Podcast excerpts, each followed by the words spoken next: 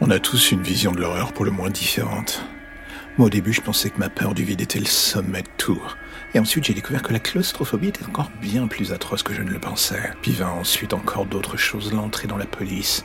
Mais là, c'est une autre histoire. Au fond de moi, j'étais pétri de certitude à me dire que s'il le fallait avec le temps, j'allais réussir à dompter tout ce merdier. Que tout cela partirait et qu'en bout de course, je serais comme tous ces vieux flics que je croise dans les couloirs du commissariat ou au tribunal. Absolument blasé, totalement insensible à tout. Je pensais que c'était ce vers quoi je me dirigeais. Et dans le fond, j'aurais voulu que ce soit le cas. Que je puisse me baigner dans l'insensibilité la plus crasse. Mais la vérité est que dans le fond, je restais humain quoi que je fasse. Et alors que je vomissais mes tripes à la sortie de cette scène de crime, le tout en tentant de reprendre ma dignité, une chose me traversa l'esprit. Et non, ce n'était pas une balle de 9 mm comme la victime, c'était juste la réalité. Celle que je n'étais pas fait pour ce job. Je venais de voir une gamine de 12 ans abattue d'une balle dans la tête par son père à cause d'un simple différend familial. Qui peut en arriver là? Massacrer sa propre progéniture juste pour s'assurer que personne ne l'aura à part soi. L'homme avait tenté de se suicider après les faits. Le destin lui avait joué un coup du sort. L'arme s'était enrayée. Il avait voulu se finir en sautant par la fenêtre. Deuxième coup de pute du destin. Une voiture avait arrêté sa chute. Sa colonne vertébrale était brisée, mais lui était vivant.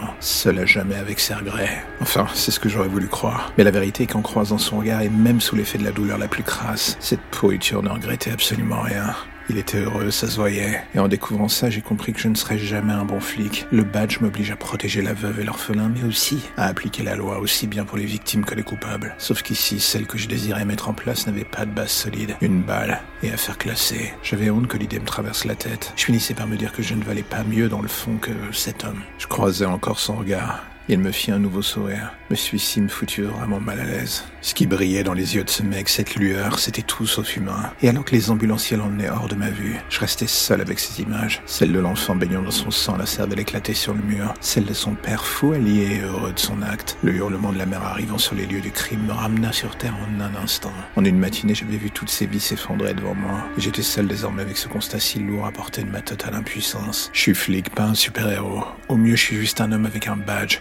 Et ceux qui pensent que je suis plus que cela devraient faire un tour dans mes pompes pendant 24 heures. Une longue marche dans le désert d'une impuissance absolument tenace. Et alors que le corps de la gamine était sorti sous un drap blanc, jeter un dernier coup d'œil à ma plaque. À ce moment-là, j'ai compris que le chemin s'arrêtait là pour moi. Mais avant de déposer les armes, j'avais un dernier arrêt à faire, une visite à l'hôpital. Mon arme était chargée, tout comme moi d'ailleurs. Je savais que rien de bon ne sortirait de tout cela, mais d'une certaine manière, j'en avais plus rien à foutre. Une acceptation du point de rupture en quelque sorte.